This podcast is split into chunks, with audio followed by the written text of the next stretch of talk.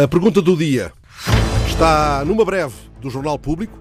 O que é ser português? A pergunta remete para um concurso criado pela Sociedade Histórica da Intendência de Portugal. O presidente do júri é Paulo Sando, um homem com pegada europeia. A notícia surge no dia em que Otávio, o médio dos dragões, mostra o seu contentamento no jornal O Jogo. Fico mais tranquilo, diz ele, por ser português também.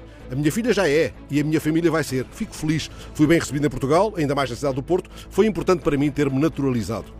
O que é ser português? A melhor resposta pode valer mil euros, bastante mais do que o salário mínimo de um português.